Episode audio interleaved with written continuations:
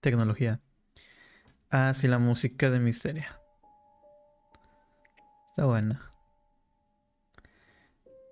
Y, ok, en vivo en Twitch, en vivo en Facebook y en YouTube. Y aquí estamos ah, en el TikToks. Nada más falta que Insulina se una. Listo. Ya. Ya está. Dice que me voy a conectar solo con el audio, así que los demás de TikTok se van a quedar con la incógnita de quién soy. Bueno, ahí tienes una foto. Rayos. Muy bien. Mi identidad secreta ha sido descubierta. Da un poquito de tierra este tu, tu audio, Lina, pero creo que pues, está bien. Haz de cuenta que suena bzz, pero pues en Sí. fin. Ya, En- Una transmisión interceptada por los aliens. Que- o mosquitos.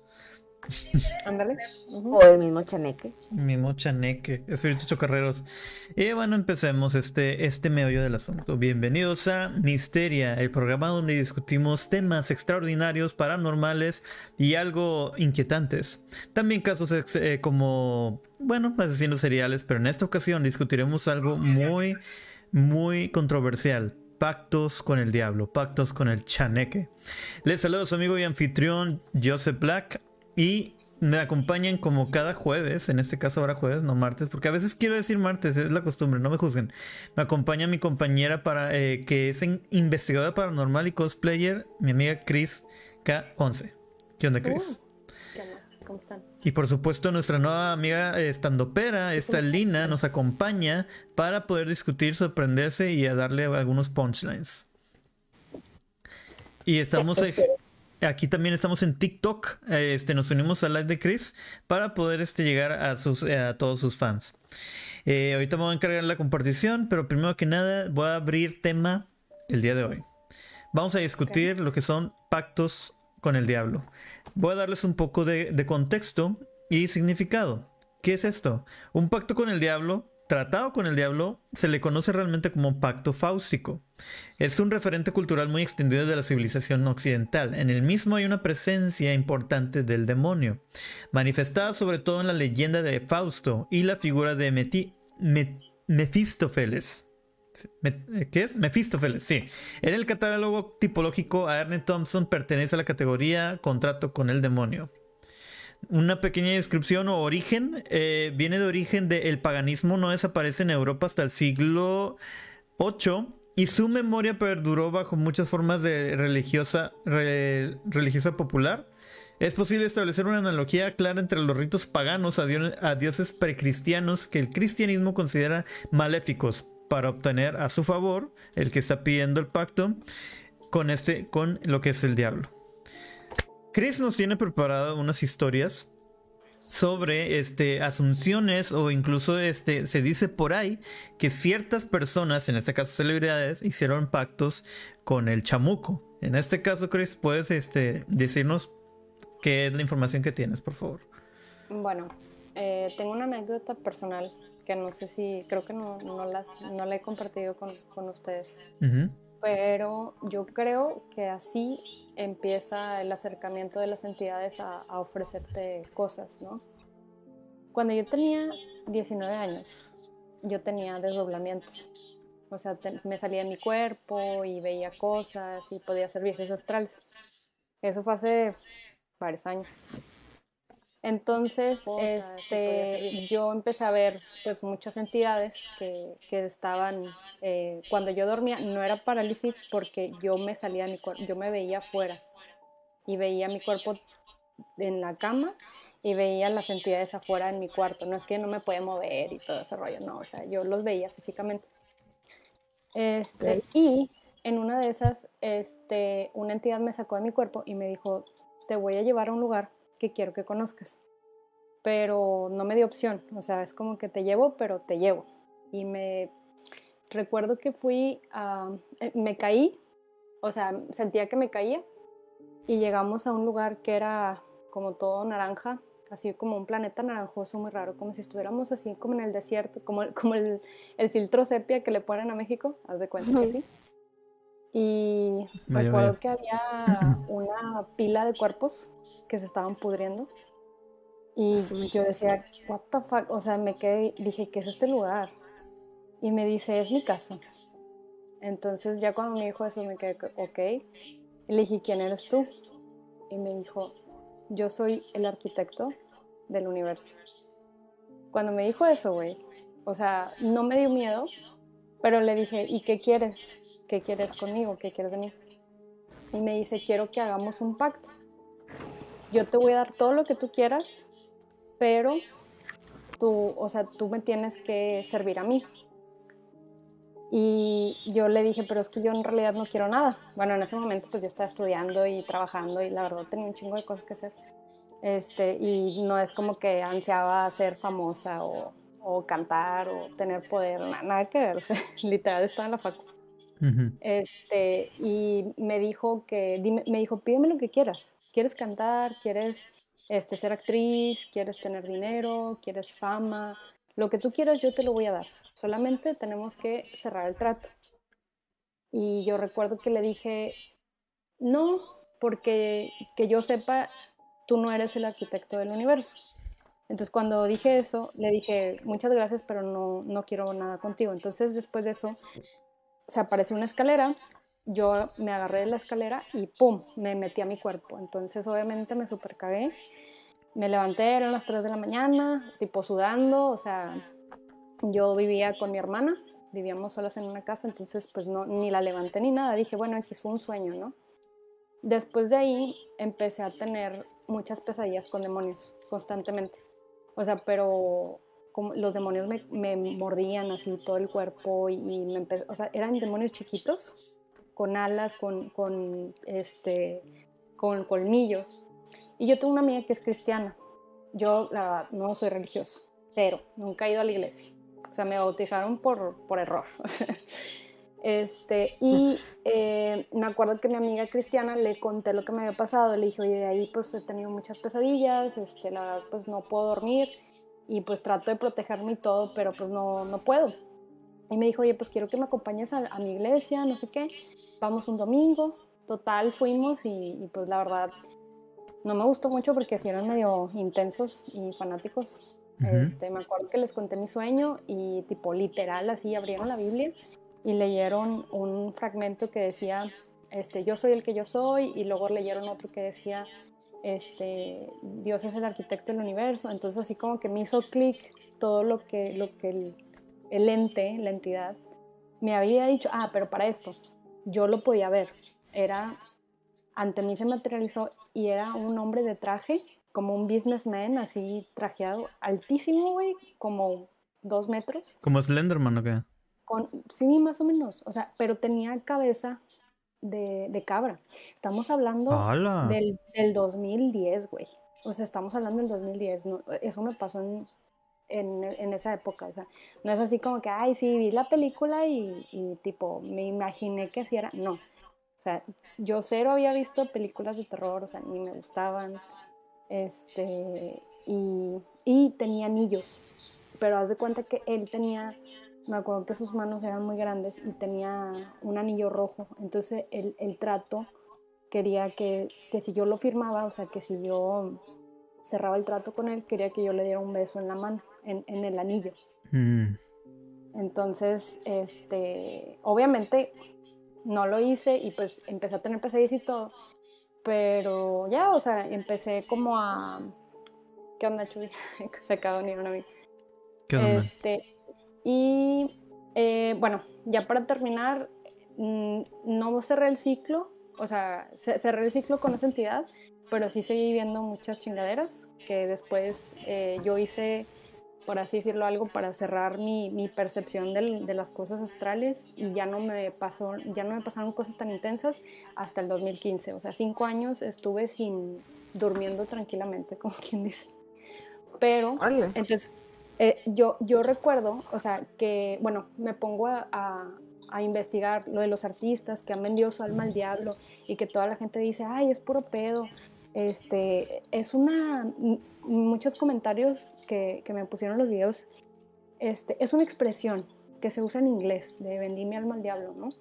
Pero yo me pongo a pensar de, güey, lo que yo viví no fue un sueño. O sea, literal, no fue un sueño. O sea, fue un viaje astral que tuve en donde este, me dio la revelación, pero aparte no me amenazó en, en ningún momento la entidad. No, no me hizo nada, yo no sentí miedo en ningún momento. Ujú. Por eso digo, no, cuando las personas que hacen los pactos en ese momento no saben lo que están haciendo, porque no sientes miedo, güey. O sea, no es como que, ay, la madre, vi, un- vi una pinche llorona y, y me hizo que firmara un pacto. No, no es así, o sea, de, de hecho al contrario. Yo, yo me sentía súper tranquila, sentía mucha paz. O sea, imagínate ver a un cabrón de dos metros al lado de tu cama con cabeza de cabra, güey, tipo trajeado. O sea, y yo sentir paz. O sea, entonces, Qué buena peda. pues eh, hubiera deseado que, que haya sido una, que hubiera sido una Qué buen peda, viaje. la verdad. Hubiera, sido- hubiera deseado que hubiera sido un buen viaje. Pero después, Pues de- este. Te iba a preguntar si, si cuando hicieron el exorcismo chiquito que te hicieron, este, ¿asustaste? ¿Te, te dio miedo cuando caíste en cuenta de lo que había pasado? Pues de hecho estaba Pues- mencionando que estaba en paz. Bueno, si estuvo en paz Sí, en la presencia. En paz obviamente- en el- En la presencia, es que se cuenta que, eh, o sea, te van a traer con miel, güey. No te van a traer con miedo, ¿sí ¿me explico? Eh, no sé si ustedes han escuchado el relato de Josué, el de la mano pachona. Mm, no. ¿No? ¿No recuerdo? El que mm, dicen que sé que fue el que siguió al, al conductor y que lo llevó a su muerte. Bueno, Sí, sí lo escuché. Ese- está- ese está caso- güey, está en YouTube el caso completo. O sea, de hecho son como dos partes. Dura más de una hora porque fueron varios programas. Este, fue un caso documentado verídico de una persona que le vendió su alma al diablo. Obviamente él pidió dinero y poder y pues le dieron, le dieron dinero y poder. Entonces, y él cuenta, pero eh, por ejemplo, aquí fue diferente. Él buscó tener el pacto. O sea, él sacrificó una cabra. Él leyó. No, no, no. No, o sea, él tenía 13 años y creo que era de Tijuana. O sea, creo, era de una. Es de México, el, el chavo. Este, era de una ciudad fronteriza y luego, este, pues él- ellos eran muy pobres, ¿no? Su familia. Entonces él, este, lo que quería hacer era pues tener dinero para poder, eh, pues crecer y todo, ¿no? O sea, él estaba chiquito, tenía como 13 años. Entonces dice que, este, que empezó a, buscar entidades por medio de la Ouija y luego este, en- encontró un libro en donde el libro era como de, de cómo hacer, de cómo hacer brujería y cómo contactar entidades y ahí fue donde él pudo contactar con, pues no fue con uno, fue con varias entidades que le dieron eventualmente dinero y poder y todo, pero él pagó un precio, güey. O sea, no nada más es como que, ay, voy a hacer un pacto con el diablo y ya. No. O sea, él tuvo que matar, desvivir a su abuelita. O sea, tú tienes que hacer un sacrificio de algo que tú quieres para poder sellar el, el trato, por así decirlo. Ya. Entonces, este, esa fue la, como que la, que, o sea, le materializó un ser y le dijo, oye, ¿sabes qué? Si tú quieres este, dinero, poder y todo, yo te lo doy, está bien, pero desvive a tu abuela. Y la desvivió. Digo esa palabra porque no nos censuran, ¿verdad? Pero, pero sí estuvo muy heavy. Este, hecho, el chavo, cuando le habla a, este, a los del show, les dice, oye, ¿sabes qué? Pues en este momento estoy viendo una mona, la verdad los espíritus me siguen, o sea, tengo aquí en mi casa llena de demonios, ¿no?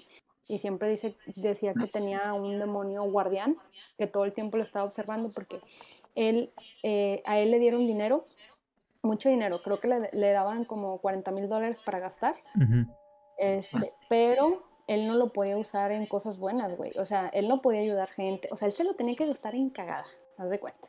O sea, Ya. en, en, en cosas malas, o sea, de, de dispar- o consumismo, en prostituta, en lo que él quisiera. Pero todo menos ayudar al prójimo. Y si él ayudaba al prójimo, a él lo castigaban. Y obviamente también el pacto era que cuando él falleciera, pues su alma iba a ir directo al infierno, ¿verdad? También. Entonces, este, y luego, bueno, ya no les voy a espolear nada, la verdad, escúchenlo. O sea, se llama Josué, el caso de la mano pachona. este, fue real. El conductor falleció, güey. Estuvo súper trágico cuando, cuando, no el conductor, perdón, la persona que mandaron a, revisar, porque Josué pasó su dirección y todo. Contexto, gente. La Mano Pachona era un programa de radio. Este, de los 90, y a eso se refiere, ¿no? De que la presión a mano. La Mano Pachona era un, era un programa de radio muy famoso donde se discutían casos paranormales y las personas se comunicaban y platicaban de esto. Y este fue el caso más sonado, el de Josué. Y, o sea, si me acordaba, nomás me, lo reviviste, Chris. Lo, bloqueaste de tu, memoria. Güey, pasaron muchas tragedias en el viaje para ir a, ver a este Josué. De hecho, se le aparecieron dos hombres de negro a, los que estaban grabando y documentando y les dijeron que se fueran. O sea, así de planos. O sea, y, creo que el, camarógrafo falleció y el otro Así de que a las dos semanas le dio cáncer intestinal terminal y falleció. O sea, está bien heavy, güey. Y ya de ella no volvieron a saber de, Josué.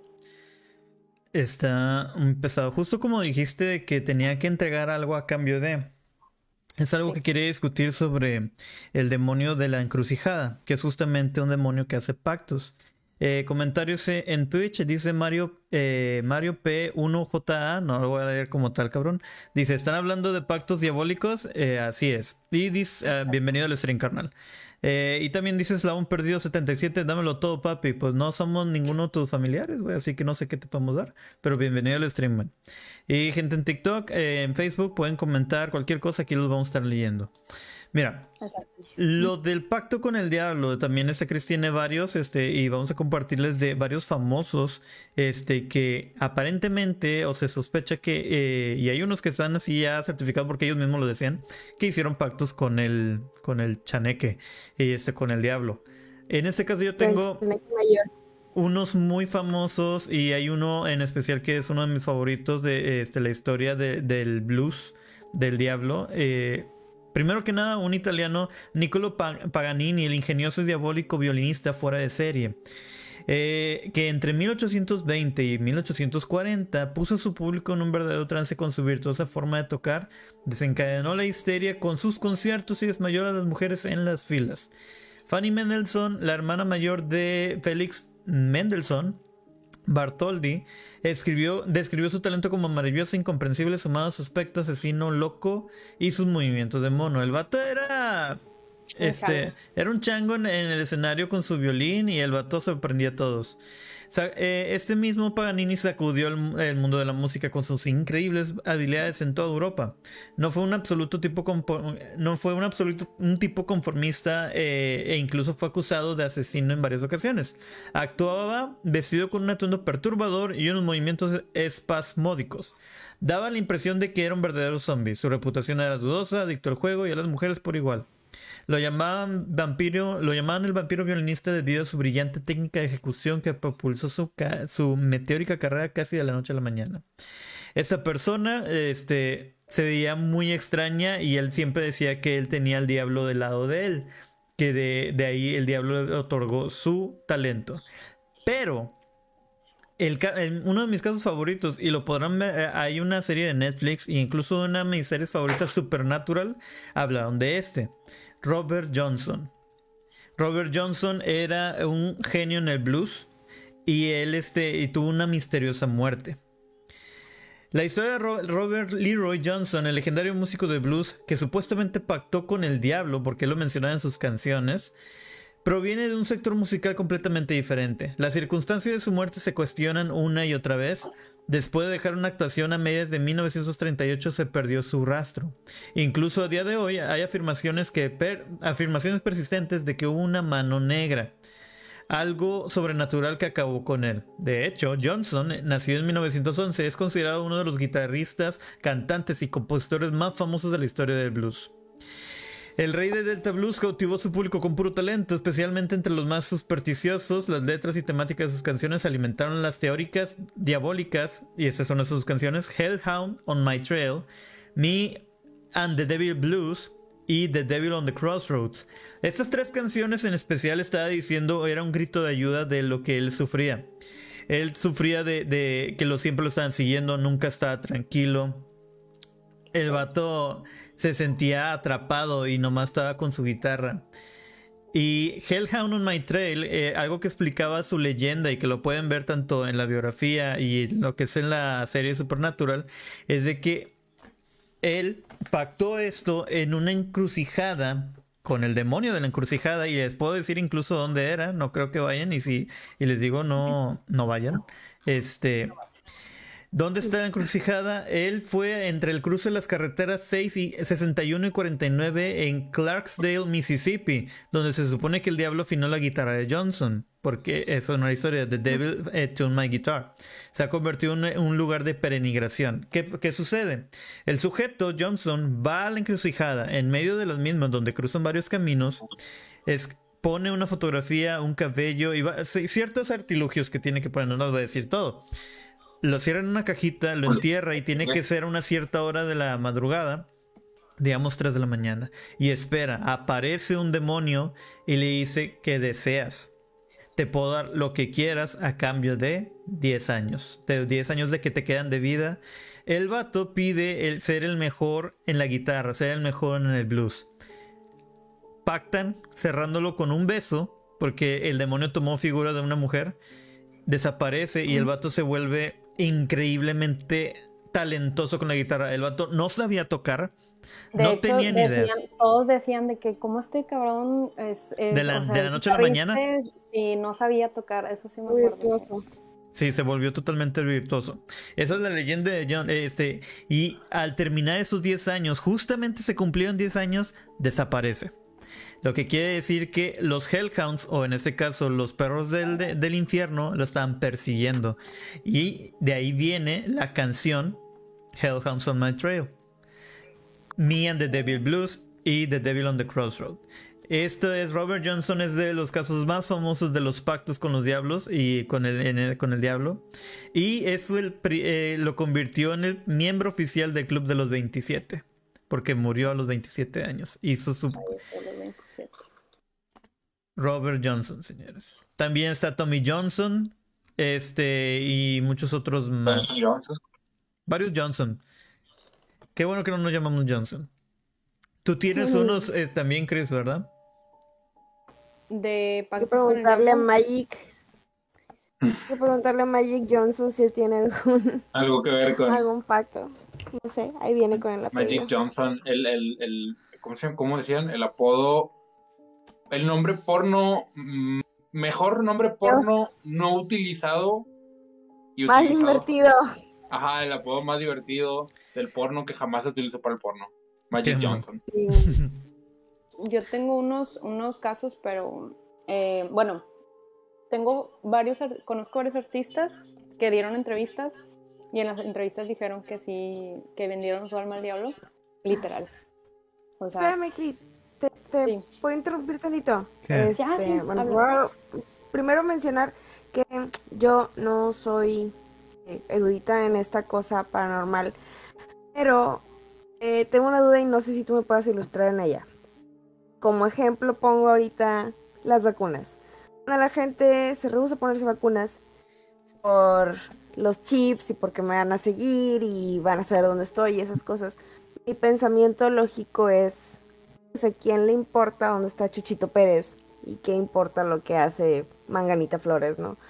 Pero con la cuestión de esta onda de vender el alma al diablo, este, me, queda la duda de que uno gana con el plano terrenal, vas a ganar fama o dinero o mujeres o lo que quieras, ¿qué, significa el alma que estás vendiendo al diablo? O sea, yo tengo entendido que el pacto con el diablo, pues tú lo haces, este, tú consigues todo lo que quieres en vida, mueres y pasas la eternidad en el infierno. Pero, ¿de qué le sirve un alma más, un alma más en el infierno? Bueno, mira, como que vas al infierno como, como castigo o vas a servir o vas eh, se va a escuchar muy pero es que un alma es no solo alimento es algo que vuelve al demonio o demonios este es como sacas que no hay dinero allá o sea eh, en teoría te lo estoy diciendo de una forma de que alguna vez de que qué tiene por qué el alma es tan importante porque en muchas historias o lo que son sánticos, todo lo que quieras ver de, de por qué un demonio siempre va por el alma. ¿Por qué eso? Pues no hay energía, es muy preciado Las- para ellos. Las almas que van al infierno por porque se vendieron entran en una categoría distinta a las almas que fueron malas por porque sí, porque les gusta ser malos. Mira, lo que, bueno, yo tengo una explicación medio metafísica de, pues, de alguna enseñanza que escuché alguna vez en, en- de, de Madame Blavatsky. Este, o sea, primero hay que diferenciar el alma del espíritu, o sea, para entender qué, o sea, qué se está vendiendo, ¿no? O sea, o, o qué se está tradeando. Ok, el espíritu es nuestra esencia. O sea, por ejemplo, en mi, si yo me muero, yo tengo mi alma, mi espíritu y mi cuerpo físico, ¿no? Entonces, mi cuerpo físico pues ya decae, ¿no? Desaparece, se lo comen los gusanos, entonces me quedan dos entidades de mi persona. Una es mi alma, la- el alma se puede ver como, como la gotita de vida, ¿no? La, lo, lo que hace que tu cuerpo esté, como dice este Pepe, que tenga, eh, eh, es, es el motor de vida, es la energía. Y el espíritu es tu personalidad. O sea, es, es tu, tu vida actual, o sea, tu, tu conciencia en el cuerpo de Lina, por ejemplo. Entonces, a como yo lo veo, eh, estas entidades comen de nosotros, se alimentan literalmente de nosotros, o sea, son parásitos, son entidades parasitarias.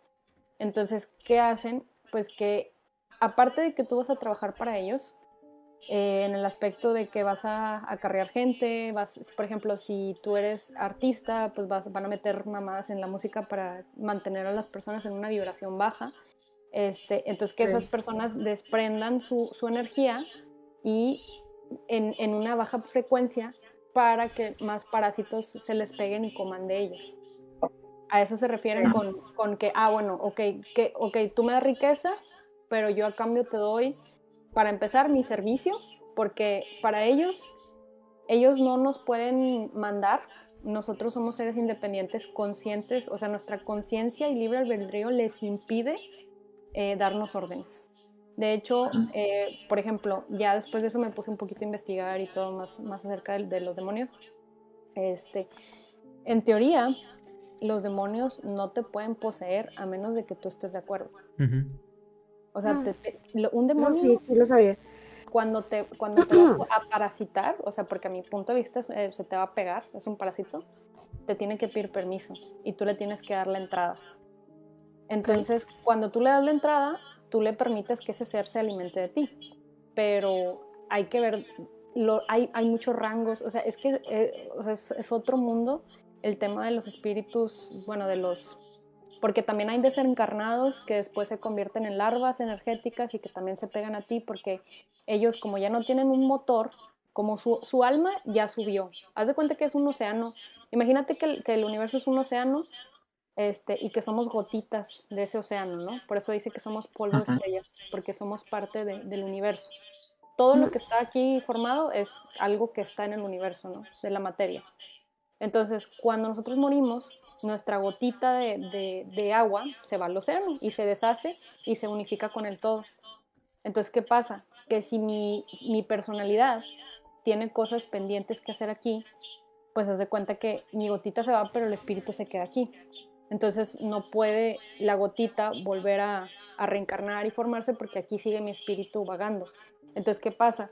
Que ese espíritu tiene que comer porque ya no tiene la energía de vida que le da el universo. Entonces, ¿qué, qué pasa? Que ese ser pues se, se convierte en, en un parásito y se tiene que pegar a alguien para alimentarse. Por eso muchos videntes dicen, oye, pues traes a tu papá pegado o traes una, una persona en los brazos así, así, ah, la madre es mi tía, acaba de fallecer. Por eso, güey, porque eh, ellos no entienden que fallecieron, tienen cosas pendientes aquí en la tierra y se pegan a ti. Y eso nada más es los, los por así decirlo, fantasmas, güey. Ahora imagínate todos los pinches seres interdimensionales que no conocemos que literalmente se alimentan de nuestro miedo. O sea, que, que no, porque a nosotros al asustarnos como, como Monster Inc., que los niños gritan y se asustan, bueno, sacan un tipo de energía, haz de cuenta que igual. Por eso a nosotros, por eso cuando dicen, ay, se te subió el muerto, güey, es una entidad que te está atacando la noche para que tú desprendas comida, güey. Te, te comen, literalmente. O sea, yo me acuerdo hace poquito, yo creo que ya les había contado, estaba dormida y pues e, es un pedo, güey. Todo, imagínate que todos los mundos paralelos están aquí en tu cuarto. Todo está pasando al mismo tiempo y, y pues de repente una entidad te ve y pues estás aquí echando el, el, meme dormida y llega y dice pues voy a prenderme, ¿no? Para comer. Sentí que la mamada se me pegó así en la cabeza, güey, como la de Alien, así, y que me empezó a succionar la vida y yo, a la madre, güey, estaba dormida y no me podía mover y dije, chingado, y donde abro los ojos así, siento una, una cosa así de que en la cabeza y empecé a... Yo no soy religiosa, pero tú tienes, cuando te pasa eso, tú tienes que aferrarte a algo, algo que a ti te dé paz. Si tú, si tú eres cristiana, pues reza. Si tú eres católica, reza eh, rezos católicos, reza el Padre Nuestro. Reza. Tú, para, para, que a ti te dé paz, tú eleves tu vibración y la entidad se vaya. Más okay. que nada, por eso también los budistas, o sea, por ejemplo, a mí me da mucha tranquilidad empezar a, a, a decir este, mantras. El Om, Om Mani Padme Hum, Om Mani Padme Hum, hasta que, hasta lo repito una y otra vez, güey, hasta que entro en trance y elevo mi vibración y la cosa se desprende, porque llega un punto en donde ya no puede comer porque la, mi vibración es alta y ya no, ya no puede, dice, ay, no, sabe feo, o sea, y se va a dar de cuenta. Pero si tú estás triste, bueno, yo en ese momento pues estaba bien agüitada, güey, también. O sea, me estaban pasando muchas cosas que hasta se me cayó el pelo y, y estaba bien agüitada y sentí la cosa ahí quitándome la energía vital y en chinga dije, no, a mí no me vas a comer. Y empecé, oh, mi pan mejor, oh, pan mejor, mejor, así, güey, así como loca, a pensar. Y sentí donde, pum, como un tapón, se me quitó la cabeza y se fue. Bueno, o sea, 100% recomendado que si ustedes son católicos, pónganse a rezar un Padre Nuestro, pónganse a rezar una Ave María, lo que les funcione. O sea, lo que les funcione, que les eleve la vibración y que les dé paz. Esa es la única manera de defenderse de ese tipo de entidades parasitarias. Mira, justamente lo que decías, este, cómo un demonio trata de dominar a, a, a la entidad, porque una, necesitan permiso de, de del recipiente, vaya, para poder, eso ya entra en cuanto a lo que es posesiones. A la posesión. Para que puedan poseer un cuerpo no pueden simplemente meterse en ti, no. O sea, y es muy importante, ¿sabes por qué? Porque también estuvimos bautizados, al ser bautizado tienes una protección. Pero al no, tú eres, atraes al demonio. Eso es en teoría, no estoy diciendo que yo sepa, esto se, se, leyó y ya hemos de hecho platicado de esto mismo. Y se va manifestando para poder este, hacer que la persona sea, se debilite. No, y no me refiero nomás físicamente, sino mentalmente. Una persona que está débil de mente y sin esperanza alguna, es más fácil de atacarla. Y se ha visto en muchas formas. Eh, si la presencia quiere atraerte, se, te va a pegar y a donde vayas. Mientras más débil estés, más este, este, destruido estés por dentro, es más fácil poder convencerte. Eh, está, fíjate, esto por ejemplo de los pactos, o sea, ¿qué es lo que lleva a una persona a llegar a eso? ¿Qué tan desesperado que quiere llegar? Al menos en cuanto a personas famosas que hemos visto, este, los músicos eran personas que no triunfaban, no podían hacer nada, sentían que eran inútiles y querían, eh, tenían un deseo de llegar. El, eh, el demonio no los, no los contactó a ellos, ellos buscaron. Se, ellos se fueron directamente a buscar una solución de que, ah, no, ¿para qué practico? Ah, ¿para qué eso? No, quiero la, la, la forma fácil. Ahora, este, al menos en cuanto a lo que es el pacto con el diablo de los de la encrucijada, te daban usualmente hasta 10 años. 10 años y tu alma es mía. ¿Por qué dices 10 años? Este güey pudo haber tenido una larga vida y esa alma va a ser, pero ahí le está asegurando la alma a ese tal demonio. Y es mía. Y voy a hacerme de ti antes de tiempo. Pero eso es sobre uno, de la encrucijada. Esto lo de los pactos tiene muchísimo tiempo atrás y empezó con lo de Fausto. Y aquí, en cuanto a demonología cristiana, tengo lo que es la naturaleza del pacto. Esto en la demonología cristiana, eh, y repito y cito, se pensaba que la persona que había hecho un pacto con el demonio prometía a cambio sacrificarle niños o al menos consagrárselos al nacer.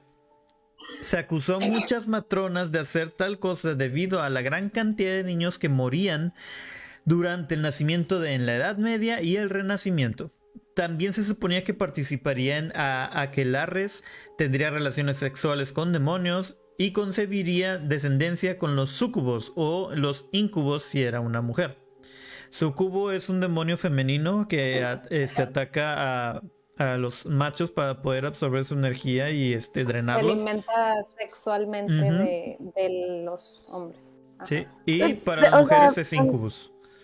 Tanto incubus como sucubos son realmente sexuales, son, ¿no? O son sea, demonios sexuales. Sí. De, hecho, de hecho, ha pasado, o sea, yo estoy en varios foros de Reddit de viajes astrales, güey.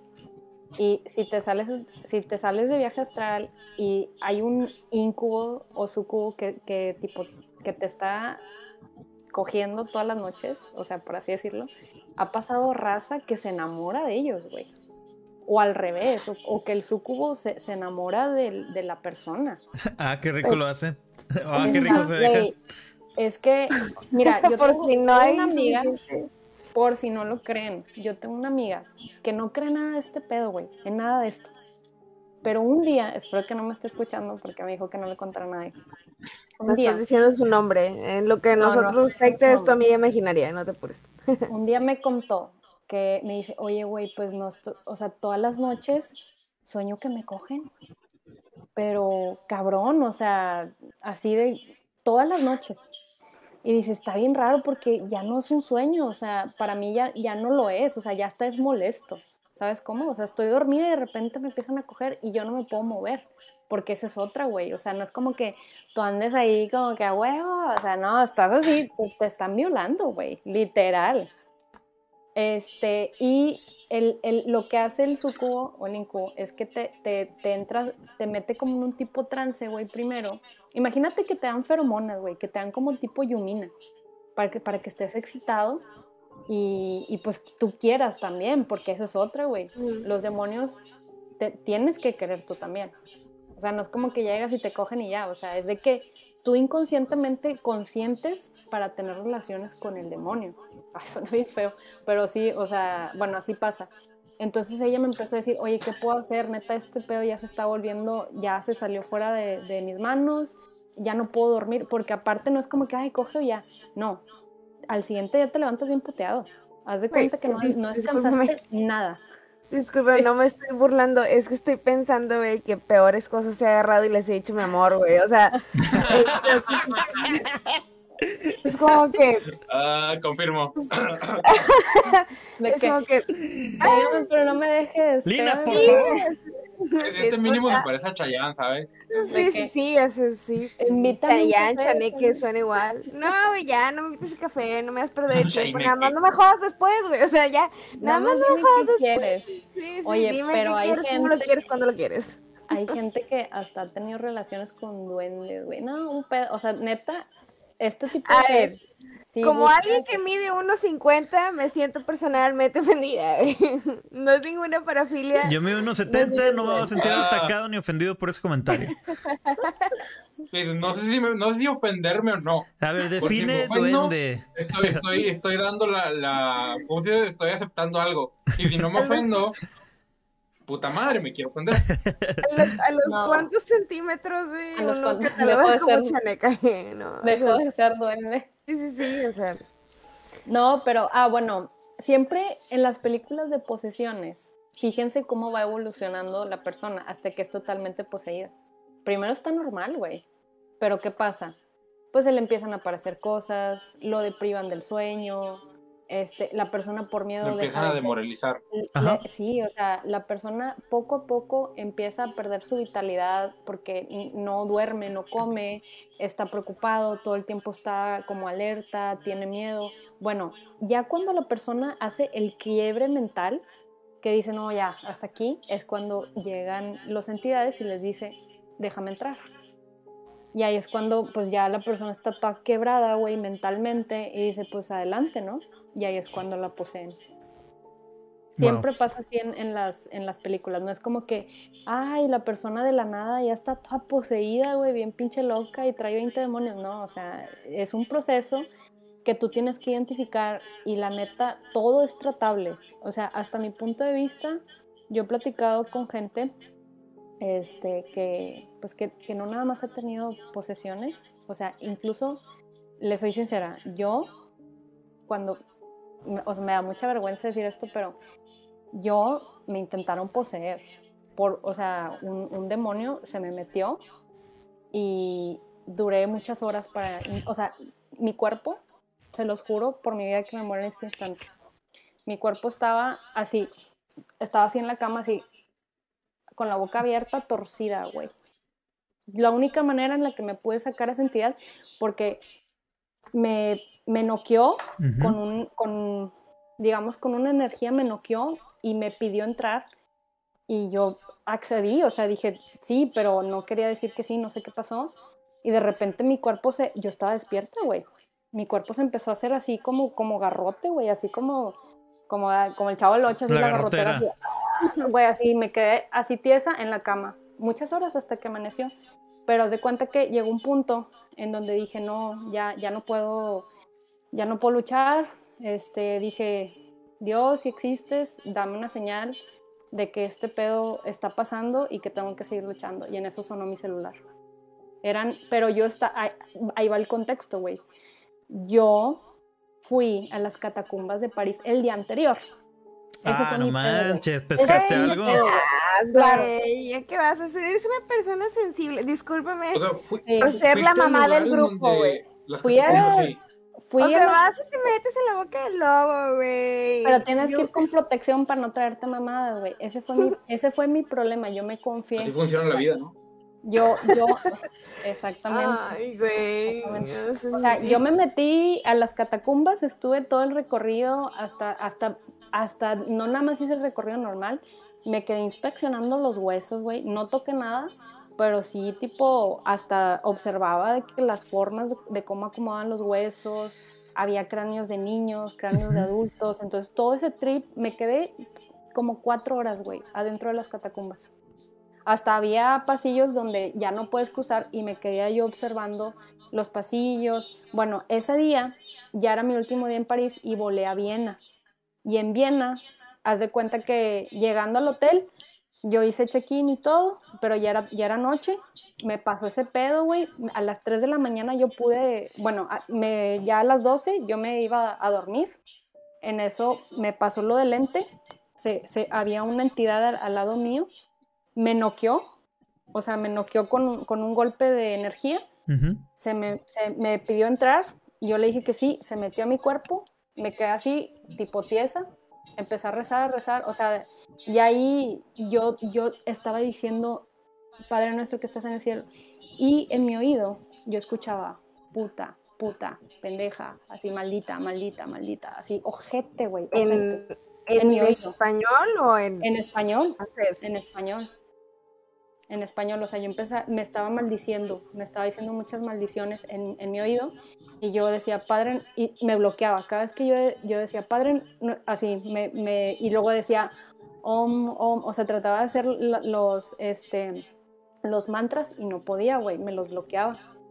Entonces, entonces, ya la única manera que pude hacerlo fue cuando les dije que ya estaba muy cansada, que le pedía a Dios una señal y fue cuando me, me hizo el, eh, me mandó la, el, el celular vibró. Aparte, güey, quiero aclarar, mi cuarto era el 613.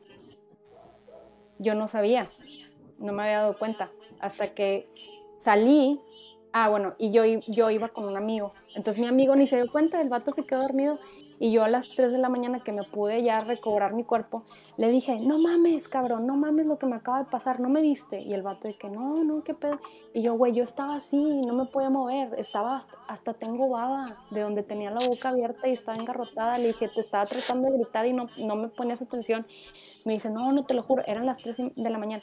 Yo bajé al lobby y le dije al chavo, ¿sabes qué? Quiero cambiar el cuarto.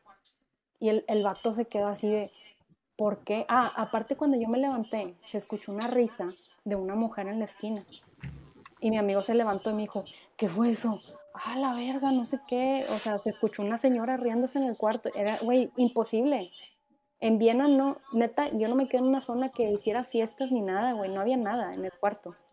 Total, me cambié de recámara, ya otra vez, ya intenté dormirme, pero me puse protección. Mi amiga, por ejemplo, lo que yo le recomendé era que cuando ella se, que volviera al cubo, que ella antes de dormirse se pusiera en una luz azul.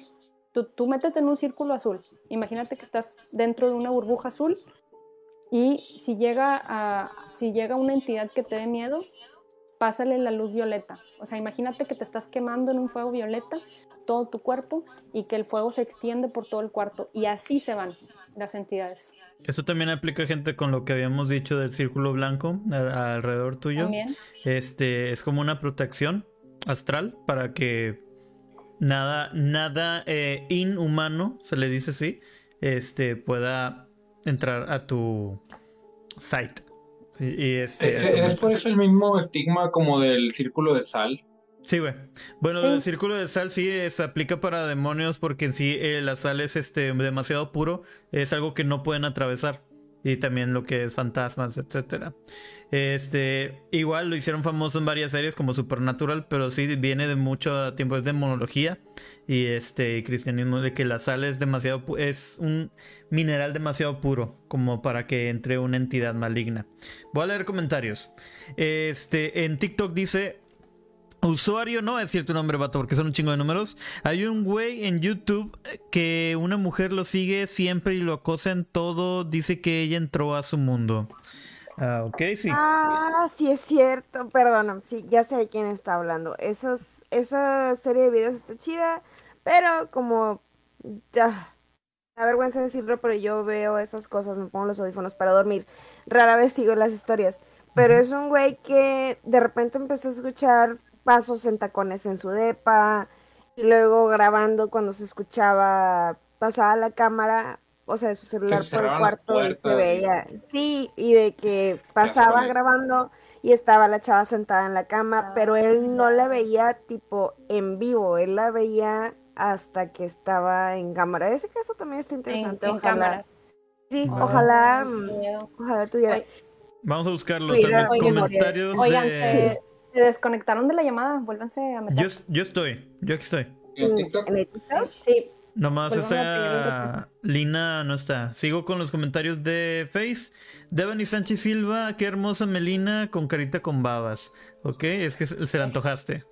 Y Irisabela Moreno. Este, ella está Isabella. Está bonito decir Isabela, este, Irisabella entonces, Moreno. Qué bonitos mapaches. Hmm. Eso nos está diciendo, oye, que está diciendo que no dormimos, tienes razón. Este, no, le está diciendo a ustedes dos, supongo. Pero pues también todos tenemos ojeras. Todos, todos. un día eres joven y el otro tienes ojeras y sabes elegir aguacates.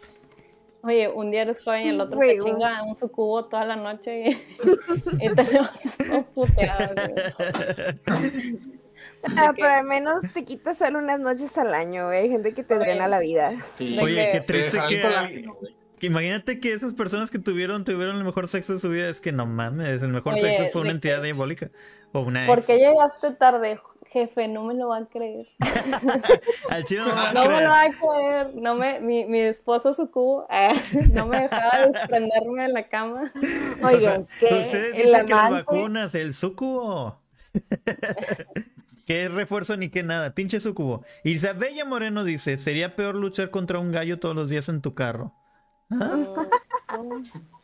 contra el orangután, Es la paradoja del gallo y el orangután, Hay que, hay que dedicarle 20 minutos a eso el siguiente martes. Eh, continuamos. Eh. Ahora, la fantasía de la bruja que participaba en la guerra. No, ok, el pacto podía ser oral o escrito. Eh, de lo de la naturaleza del pacto. El oral se realiza. estamos hablando de eso, como porque tal vez me interese. Tal vez me interese. O, sea, es consensuado, pero tengo que, tengo que firmar algo. La palabra clave aquí es oral. Tomando nota, Lina, tomando nota de que, a ver, cómo invocar. Y luego de que saca el stream. ¿Cómo invocar? Güey, o sea, va a llegar. ¿Cómo invocar a Izuku? Va a llegar Izuku y le voy a decir de que acuéstate, papito, necesito una cara donde sentarme. O sea. Invocando al incubo de que, querido diario, hoy. Ya tengo novio. Querido yo del futuro, espero que nos hayamos casado con Güey, ahora puede, Chuy, ahora puede ser viejo incuboso, güey. Viejo. Viejo incuboso, güey. Viejo sucuboso, güey. Vieja sucubosa, güey. Vieja sucubosa. Yo tengo, sucubosa, yo tengo un chisme de la PGR. Compactos. A ver, suéltalo, A ver, suéltalo. suéltalo. No, Ok, ni a- Ok, Ay, venga. Espérate, no, no lo sueltes, no lo sueltes, te pueden desaparecer, güey. Estamos hablando la de una Ah, bueno. institución que está Bueno. más o menos corrompida por ahí, entonces... Sí, sí está Bueno, yo, yo tengo otra duda con, con un pacto que es muy sonado, pero no sé qué pedo. ¿Mm? Ah, es muy común el dicho de que siempre que hay una construcción grande, de que entierran a alguien vivo. Sí, Ah, sí, la que se lo, que Pachamama. lo ofrecen. Lo ofrecen a Pachamama. Eso, eso pasa un chingo, güey, en, en Latinoamérica. De ¿Pachamama? hecho, sí, de hecho lo entierran, los entierran vivos. O sea, dijeras tú, ah, bueno, pues los, no sé, los desentierran del panteón y los vuelven a meter. No, güey. O sea, es un sacrificio humano que le avientan a Pachamama. De Güey, hecho, lo hacen, lo hacen mucho en, de que en Ecuador, en Perú, este, me acuerdo que mi ex fue de trabajo a, fue, a- fue a Panamá. Y el vato, eh, pues para no hacerlas tan larga, el, el vato era un pendejo y cada vez que tomaba se ponía bien mala copa. Se pone bien Pachamama. se ponía bien, bien mala copa, o sea, mal. Y en una de esas eh, estaba en un antro el güey y le estaba cagando el palo al guardia de seguridad y total, el guardia de seguridad lo sacan, pero no nada más lo saca, güey. Lo agarran a madrazos afuera, o sea, ya de cuenta que afuera del bar. Total, el vato no sabe cómo, güey, regresó a su hotel, porque aparte iba de trabajo, nada que ver. Y se levantó en la mañana y pues estaba todo golpeado, ¿no? Entonces, al día, o sea, ya ese día le, le- les contó a varios de la, de la empresa de que, pero hacía compas, obviamente no alguien directivo, ¿verdad? De que no, pues es que anoche tomé y pues bien pedo y no supe ni cómo llegué al, al hotel. Y ya le dijeron, güey, no puedes andar haciendo eso. O sea, aquí la gente agarran borrachos y los avientan en las construcciones. O sea, real. De que buscan gente borracha, gente homeless, y les dan un palazo, güey, los avientan a la construcción y luego le echan el escombro o el cemento, porque son sacrificios. O sea, imagínate qué trauma, güey, que te digan eso. De que, ay, la madre, o sea, yo, yo en la peda y capaz si amanecía muerto en, en el edificio adentro. Porque aparte, supuestamente, también lo que le dijeron era que un edificio tiene que tener cierto número de sacrificios, o sea, no nada más es como que, ah, pues le avientas un cuerpo y ya, o sea, como que si es O sea, un hay una ritual tarifa. real, es- hay una tarifa, o sea, de que tantos tantos cuerpos por tantas hectáreas o tanto metro cuadrado tanto y la terreno, madre, ¿no? exactamente. Sí, a veces un albañil no basta. Vaya. No, y, y no es como que la orden la da alguien así de, de lo- los mismos chairos que andan ahí jalando, no, güey. La orden la dan de más arriba. Los directivos que andan haciendo el, el- edificio eh, son los que les, les piden la cuota a los demás de que búsquense tanta gente porque hay que darle el sacrificio, hay que pagar la cuota a Pachamama. Por gente ejemplo, de Latinoamérica, por favor, confirmen este dato. Contexto, eh, para que no sepan qué es Pachamama, el término Pachamama está formado por dos palabras de origen quechua. Este, Pacha significa eh, mundo, tiempo, universo y lugar, y Mama, pues es igual, madre.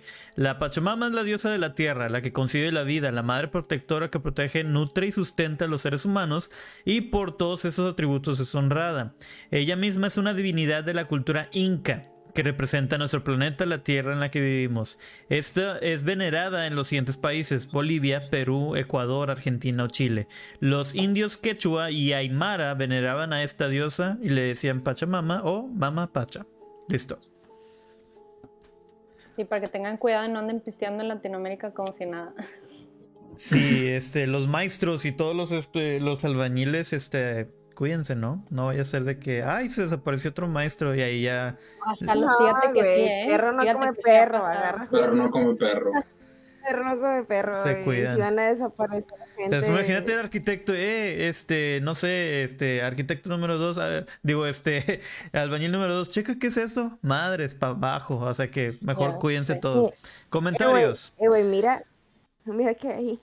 Mira, mira, mira, mira. Ah, se fue. Y se marchó. Ah, se fue. Irisabella Moreno también dice, como arquitecta que ha trabajado en construcción, les puedo decir que es un mito. No enterramos gente en las construcciones. Este, decía enterramos, pero lo corrigió. Y también he andado borracha por Sudamérica en la madrugada y no me enterraron. Pues ahí depende qué tipo de entierro. Así, define en esos viajes. ¿A qué te refieres? Y es- Define el... Define enterrar. Y pues ya, esos son los comentarios. Mira, yo no había. Sí había escuchado de la, la palabra Pachamama, pero no tenía el contexto completo de lo de que lo de la diosa, de la divinidad. Pero pues siempre dicen eso de que. Bueno, al menos en mi teoría, no hay trabajo al que vayas y no te digan, eh, güey, aquí se aparece una niña.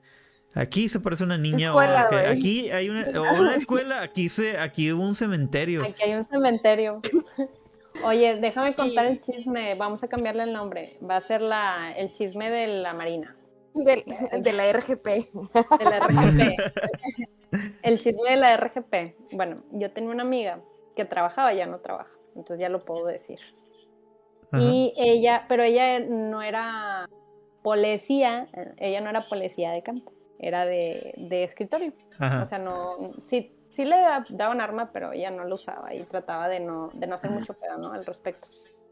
Entonces, ella me contó que el 80% de sus compañeros adoraban a la Santa Muerta. Pero cabrón, o sea, cabrón Eso es bien común. sí. de que tatuados, este, así de la nada, de, tenían altares en todos lados y, y así, ¿no? Bueno, X, el punto es que mi amiga eh, una vez estaba platicando con, con una, una vez la dejaron de guardia, porque a veces les toca guardias en las noches, y la dejaron de guardia con, con otras dos personas más. Entonces la otra persona se fue por un café o no sé, y ella se quedó con una- un señor y dice que, el, que ella se empezó, a- empezó a sacarle plática, ¿no? O sea, es alguien de la oficina que normalmente en, otra situación no platicarías con él, pero como te tocó la guardia, pues tienes que cotorrear, ¿no? Pues no tienes celular y la chingada, entonces tienes que, no sé, sobrevivir la noche. Y aparte no era tan tarde, o sea, eran de que las 11. Entonces empezó a platicar con el güey y le dice, este, no, no sé qué, y, y, tú, y ella le pregunta, ¿y tienes miedo o qué? Y le dice, no, yo no tengo miedo, y aparte mi amiga es cristiana. No, yo no tengo miedo, ¿y tú? No, yo tampoco, fíjate, yo estoy muy protegido. Yo estoy muy protegido, a mí me protege, Ay, este, me La dice, flaquita. es más, no, espérate, espérate, me dice, es más, este, el que me protege dice que te conoce, que te conoce desde chiquita. Y mi amiga se quedó, que, ay, cabrón, pues qué pedo, o sea, así como que, mi amiga de cero se lo esperaba, güey. Y dice, ¿cómo? Mm, Santa Claus eres tú. Ya sé, güey, el. Krampus. No, y dice que, dice que, eh, dice, ¿te acuerdas tú que de niña escuchabas que te chistaban en las escaleras? Bueno, era, era mi amigo, que le decían, Ah, no manches. güey, mi amiga se cagó, se cagó, porque dice que toda su infancia ellas sentían que la veían desde las escaleras y que cuando volteaba le decían, le chistaban, güey. O sea, imagínate que la entidad esta la estaba observando todo el tiempo. Y dice de hecho de que, y no, no, pero no le tengas miedo, de hecho ella todavía está ahí, así como que todavía te está vigilando ahí en tu casa. Nada Mm, que Y, y, por ejemplo, ella del miedo le dijo de que no, claro que no, o sea, así como que trató de, de negarlo, ¿no? Pero cuando nos contó, dijo, no, hombre, güey, sentí así chills en la espalda, de que la neta sí me dio un chingo de miedo. escalofríos. Este, ¿Cómo el vato sabía eso? O sea, eran cosas bien que me chistaban en las escaleras cuando, cuando estaba chiquita. ¿No les ha pasado eh, el sentimiento de que están, no sé, lavando los platos y sienten que alguien los está viendo y volteas por pura reacción de que, chinga, eso le- se le llama percepción. Este, cuando sientes que hay algo observándote, usualmente si hay algo, o sea, y no quiere decir que sea malo, realmente. Hay muchas, por ejemplo, este, seres queridos que nos abandonan, pero no del todo, y que están este, siempre viendo por nosotros. O algo que los está viendo, simplemente es eso, percepción. Y eh, o sea, no hay por qué temer, teman a los vivos. De los muertos, pues ya hicieron lo que, lo tenían que hacer. Eh, seguimos en los comentarios. Dice Isabella Moreno. Dice, eh, por eso. Y se ríe un chingo porque fue un buen chascarrillo. Devani ah. Sánchez Silva dice, hospitales. En todos hay una planchada o un niño. Que ese es uno de los temas que podemos discutir en Misterio, lo de la leyenda de la planchada. Y también el de la llorona, ¿por qué no? Estaría chido. Chris, Chris. Tengo otra duda paranormal. Dale. Hace algunos años una amiga venía por Morones y a la altura de Cemex se quiso parar porque dijo que vio un niño, que era un niño. El novio con el que con el que iba en ese momento le pisó más, o sea, en lugar de regresarse o de pararse, le pisó más. La morra de que, güey, hay un niño en, la calle, pues, porque eres, sí, porque eres ojete, ¿por qué lo dejas, no? Pero te dijo que, no, ni madres, yo no me voy a parar porque los demonios siempre se disfrazan de niños para que les tiremos paro. Sí. Es como que, mmm, eso para que, es... para que te dé cosa, güey, y dejes que se queden.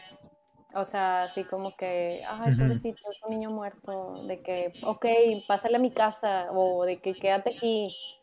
Y pues no, o sea, eh, mira, hay, hay videntes que dicen que los niños eh, que, que, sí pueden desencarnar ¿no? y ser fantasmas. Que en teoría no todos los, no todos los demonios son niños. Pero, eh, por así decirlo, la religión, la teoría oficial es que los niños no pueden. No, exactamente, no pueden ser fantasmas porque van directo al purgatorio, los que no están bautizados. Bautizados. Exacto. Entonces, pues no, yo nunca he visto un niño fantasma. He visto fantasmas, pero no niños. Este, pero yo sí, o sea, yo la neta, si hubiera visto un niño también le doy. o sea, no. No sé. O, paso otra, o trato de pasar otra vez a ver si lo vuelvo a ver, no sé, o sea, como que, o, o, me paro, pero decir como que de que le aviento algo, no sé.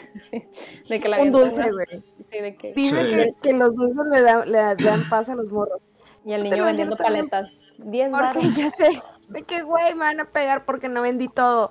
Este... Mm, hay una historia de un, niño que tuvieron que sacar el ataúd, güey, porque el niño le daba miedo a la oscuridad. O sea, era un niño que, que se había muerto en 1900 y algo antes de la revolución y la madre.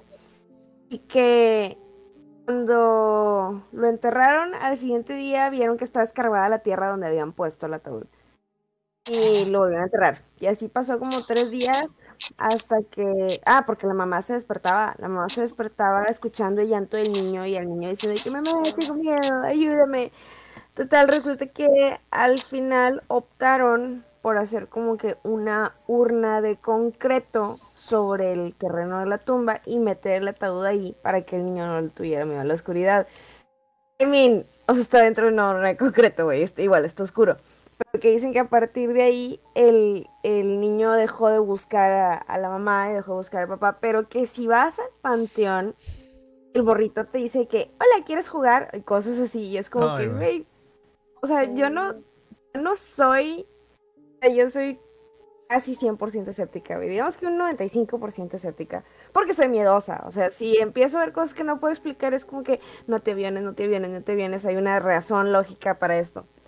Pero, o sea, con los niños es como que, güey, yo tengo el informe, yo tengo otros datos de que eso no es un niño, es un vato mañoso. Es, es un sucubo mañoso que te quiere. Es, es, un, sucubo mañoso que quiere que lo lleves a tu casa pensando que es un niño. Viejo incuboso viejo incuboso, mañoso. Son este lobos disfrazados de ovejas. Ajá, entonces, cuando, cuando escuché esa historia es como que, güey, ¿por qué le llevan cositas al niño? Porque, pues los niños, los niños no son fantasmas, güey. O sea, yo también tengo esta, esta información que no recuerdo dónde saqué. Supongo que la escuché alguna vez cuando era más joven. Pero sí pues es historia. Es un efecto Mandela, ¿no? De que todos sabemos, que no sabemos de dónde todos sabemos que los niños no son fantasmas, pero no sabemos de dónde viene ese dato. Pero sí, esa, esa historia del niño se me quedó muy clavada. Y hace algunos años falleció un compañero en el hospital. Y antes de fallecer, en, en el delirio que tenía previo a la muerte, que no era un delirio previo a la muerte, el, el chavo estaba intoxicado de, de un fallo renal. Entonces cuando la gente empieza a tener fallos renales, pues empieza, le falla, le falla también el cerebro. Y tiene una cosa que es un coma, no, no es un coma, es una neuropatía diabética. Este, él se paró de su cama y se quitó el suero e iba bendiciendo las camas de urgencias. Pero él estaba bien seguro de que había una niña en el área de urgencias. Este, y él decía que, güey, es que esa niña está sola y busquen a sus papás. Hasta que una enfermera se acercó a él y le dijo de que, güey, aquí no hay ninguna niña. Si hay y si se te acerca una niña, mejor ni la peles. Fue así como que, güey, el vato ya se está, está en las últimas, güey. No lo estés perturbando más, no, no te pases de lanza. Entonces, sí es como que en realidad los niños son niños o los niños sí son Es que mira, hay varias teorías en cuanto a la- ciertas religiones. Eh, tiene que ver mucho de qué lado lo veas. Del, del lado cristiano, ah, espérate, dice se escucha raro. Es el, es el adema de Lina porque tiene algo de, de- de tierrita, pero sí se escucha de todas formas. Ah, bueno, continúo. Este, en ciertas religiones explican el por qué. No, no te preocupes, es simplemente tierra de- del micrófono. Dice David Sánchez, mentira, era yo. Ah, bueno. en fin, que en ciertas religiones se cree el por qué los niños no este, pueden ir al... No pueden ser fantasmas. Y son en sí, lo que explicaba Chris, son demonios que están aprovechando de la inocencia de un humano al ver a un niño tratar de conllevar eso. Es una forma de lure, atraer. Pero en sí los niños que se supone que aún tienen la inocencia y no llegan a ese, a ese punto de cierta edad. Más, más si son este eh, si tienen bautizo, vaya. Y este son eh, los ex- eh, limpian de todo pecado. Y usualmente en la, se cree que los pecados se cometen ya en la etapa adulta donde ya empiezas a cometer todos los pecados. Por ende, un niño, de hecho, en la, en la cultura mexicana, van a lo que es el río que, lo, que los guían los, los cholescuincles. Es los niños, o en ese caso los el purgatorio.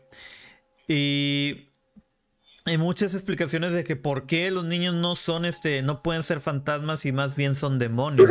Usualmente fantasmas comunes son este seres, este, tiene, para que un niño sea un fantasma tuvo que haber sufrido una muerte muy violenta, muy traumática, algo, digamos un accidente automovilístico, digamos este, algo así, de que si son niños que murieron por, por complicaciones, enfermedades, no pueden, ellos van directamente, porque ellos están limpios, eh, exonerados de cualquier pecado. Por ende, cuando ves un niño fantasma es cuando se cree es un demonio.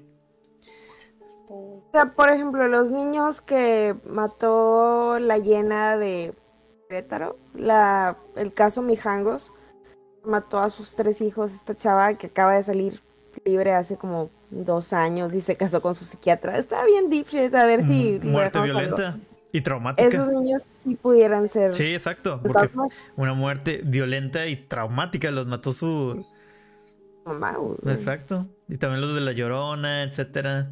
Para que, mira, el simple hecho, ya no salimos del tema, pero pues sí, este, podemos eh, hablarlo de, de fantasmas, pero para que haya un fantasma tiene que haber arrepentimiento, tiene que haber algo que, un castigo incluso de, dentro de uno mismo. Arrepentimiento de no haber podido cumplir algo. Y se quedan en el hecho, eh, en el lugar de donde sucedió esto. Por eso lo de la llorona es una, una leyenda que dices, tiene que ser, o sea, es mentira que es de todos lados, porque de cualquier lado que tú vayas, este, algún estado de México te va a decir, güey, la llorona es de aquí, güey, que no, que no te digan mentiras. Aquí está la llorona, siempre hay una vieja llorando. Y este, eso dice más sobre la violencia intrafamiliar que está en esos estados. Pero lo de la llorona tiene una leyenda y cómo, y en y eh, lugar y origen. Tengo entendido que es en Guanajuato. Pero vamos a, podemos detallar eso en, en otro episodio. De hecho, ya es una hora ocho. Este, ya cumplimos eh, lo de los pactos de los diablos. Bueno, ya saben, gente, trabajen en sus aptitudes, en lo que quieran ser, trabajen en ello. No necesitan hacer pactos con otras entidades que, que no tienen nada que ver. Eh, dice José Antonio Almaguer Segura, lo del niño es Guadalajara. Papá, no hables con lenguaje inclusivo. Por favor. No entiendo a qué te refieres. Pendejo.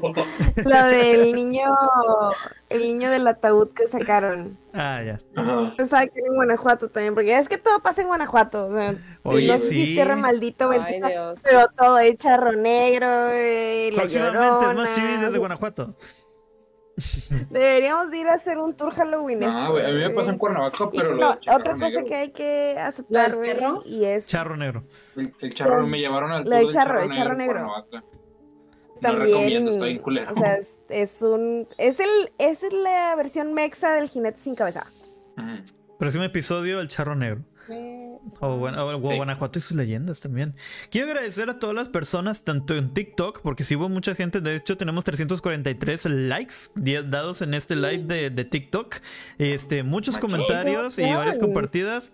Sí hubo reproducciones y este compartidas en todos lados. Bueno, en YouTube este ahí creo que hubo tres reproduc- cuatro reproducciones y en Twitch también este nos acompañaron gente y comentaron. Gracias a todas las personas que comentan y que están aquí viéndonos y lo que los van a escuchar mañana este en Spotify, Amazon Music, eh, Audible, Apple iTunes, Apple Podcast y también en Deezer. Recuerden que también estamos en Anchor, la mejor plataforma para compartir tus podcasts. Este, agradecemos infinitamente a la gente que nos apoya, que esté viendo. Ayúdenos a llegar a más gente, compártelo, recomiéndonos, eh, recomiéndenos a sus amigos, a sus familias. Se pasaron un buen rato, se la pasan riendo, no solo se asustan, también estamos viendo cosas acá como los sucubos y los viejos este, incubosos. Lléveselo, hashtag viejo incuboso. Y también este, todos los martes a las nueve y media eh, hacemos el podcast, este, el podcast eh, oficial de Smash TV. Y tratemos de hacer stream. Agradezco a mis compañeros que nos acompañaron. Primeramente, si, si quieren seguir a Lina, nuestra stand pera, es, ah, la pueden seguir a Insulina. Próximamente se va a presentar en el... 89. Eh, Insulina 89. Ah, guion bajo Lina 89. Voy a hacer un banner el con todas las- todas las voy a ir a redes hacer el ridículo al Sí. escocés. Les agradecería muchamente su presencia. Próximamente en el Escocés. ¿Cuándo? ¿Sabes la fecha? Estrés. Ok. eh, es el 3. Jueves. El siguiente jueves. Este, Chris K11 en todas las redes oficiales como Twitch, eh, Instagram y también este en TikTok. El Bastión Coleccionables, eh, Bastión MX en todas las redes antes mencionadas y a Smash TV oficial en todas las redes antes mencionadas. Agradecemos mucho su presencia y su colaboración y sus compartidas y sus reproducciones. Esto fue Misteria. Nos vemos el próximo jueves. Cuídense mucho. Bye bye. Los amamos. Bye. Chao. Gracias.